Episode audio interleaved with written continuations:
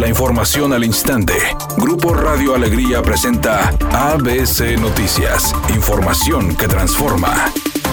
Miguel Ángel Perales, director de Protección Civil de Nuevo León, invitó a la población a seguir las recomendaciones por la entrada del Frente Frío 35, ya que se prevén temperaturas bajo cero en los días lunes, teniendo como mínima menos uno y máxima cuatro, y el martes una temperatura mínima de menos dos y máxima de 12, por lo que exhortó a todos a mantenerse en el hogar. Indicó que realizarán el operativo carrusel en carreteras y habilitarán 184 albergues para una capacidad de 30 mil personas situados en diversas colonias de Monterrey, Linares, Galeana y Guadalupe. Además señaló que para evitar intoxicación se deben apagar los calentadores antes de dormir, mantener el ambiente ventilado si usan chimeneas o calentador y evitar usar braseros, hornos o estufas para calentar la casa. Mientras Manuel de la O, secretario de Salud en el Estado, invitó a proteger a las mascotas, cubrir las tuberías con periódico y no salir ante el riesgo de enfermedades respiratorias. yes. El nuevo cargamento de 36 mil dosis de la vacuna anti-COVID para aplicarse a adultos mayores llegarán a Nuevo León el próximo martes. Así lo anunció el secretario de Salud en el Estado, Manuel de la O, quien agregó que desconoce si llegarán más vacunas al Estado en las próximas semanas. Además, cuestionó las decisiones de las autoridades federales al cambiar de opinión porque no hay una estrategia fija para la campaña de vacunación contra COVID. Sobre la decisión de cambiar el destino de las vacunas COVID, ya que ahora serán aplicadas en la zona rural y no en el área metropolitana de Monterrey, el funcionario de salud señaló que no dieron una razón.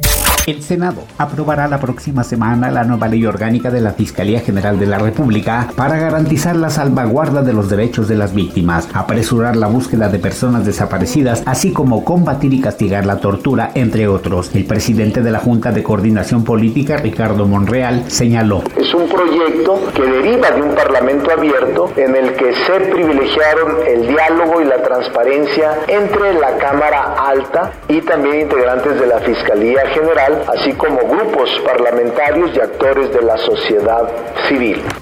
Editorial ABC con Eduardo Garza. La estrategia de vacunación anticovid del gobierno federal es injusta, absurda y hecha con los pies. Así lo dijo el alcalde de Apodaca. Y no está nada lejos de la verdad. Hacen a los viejitos inscribirse en una página de internet que no funciona. Y cuando llega a funcionar es un trámite muy dificultoso. Y aparte, las dichosas vacunas aún ni llegan. Y solo le dan prioridad a algunos y a otros no. Están politizando el tema de las vacunas de COVID-19. Están poniendo en riesgo la salud de millones de mexicanos. ¿A poco no? Al menos esa es mi opinión y nada más. Los Tejanos de Houston informaron que terminaron su relación laboral con JJ Watt una de sus principales estrellas. El ala defensiva explicó mediante sus redes sociales el porqué de esta decisión, además de que aprovechó para agradecer a los fanáticos por todo el apoyo brindado. Ahora, el tres veces defensivo del año de la NFL está como agente libre y seguramente será uno de los más solicitados de cara a la próxima temporada.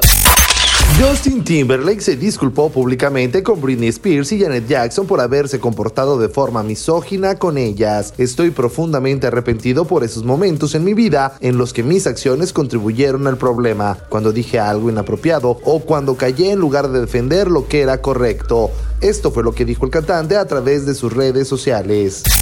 Es una tarde con presencia de nubosidad y ambiente frío. Se espera una temperatura mínima de 8 grados. Para mañana sábado 13 de febrero se pronostica un día con presencia de nubosidad. Una temperatura máxima de 12 grados y una mínima de 6. La temperatura actual en el centro de Monterrey 8 grados. ABC Noticias. Información que transforma.